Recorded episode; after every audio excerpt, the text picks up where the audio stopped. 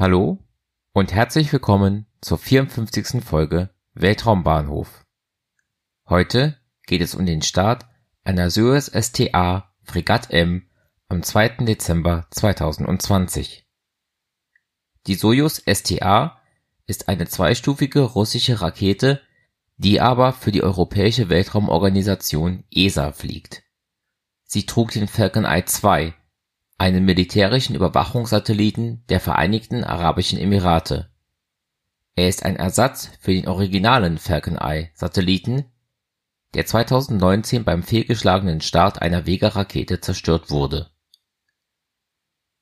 Die Rakete startete am 2. Dezember 2020 um 1:33 Uhr Weltzeit beziehungsweise am 1. Dezember um 22:33 Uhr Ortszeit vom Guiana Space Center in Französisch-Guayana in Südamerika. Der erste Start von diesem Weltraumbahnhof erfolgte im Jahr 1970.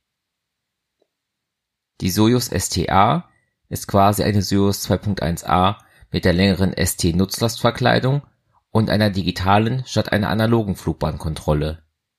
Dies ist bei europäischen Starts von Guyana aus Standard.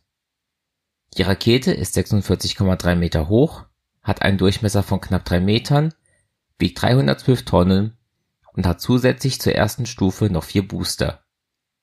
Diese sind 19,6 Meter hoch, haben einen Durchmesser von knapp 2,7 Metern und tragen jeweils 39 Tonnen hochreines Kerosin und flüssigen Sauerstoff. Jeder Booster verbrennt seinen Treibstoff innerhalb von zwei Minuten in einem RD-107A Triebwerk wobei zusammen 3360 kN Schub erzeugt werden.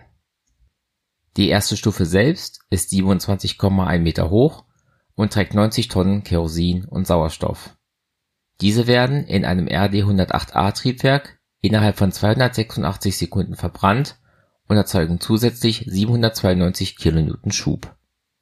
Die zweite Stufe ist 6,7 Meter lang, hat einen Durchmesser von 2,66 Metern und trägt 25,4 Tonnen Kerosin und Sauerstoff. Das RD-0110-Triebwerk brennt dann 326 Sekunden lang und produziert 298 kN Schub. Die optionale dritte Stufe trug den Namen Fregatt M.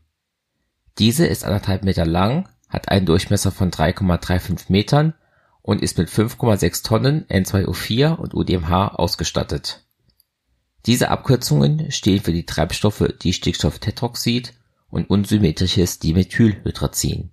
Das Triebwerk kann für mehr als 18 Minuten einen Schub von knapp 20 kN erzeugen.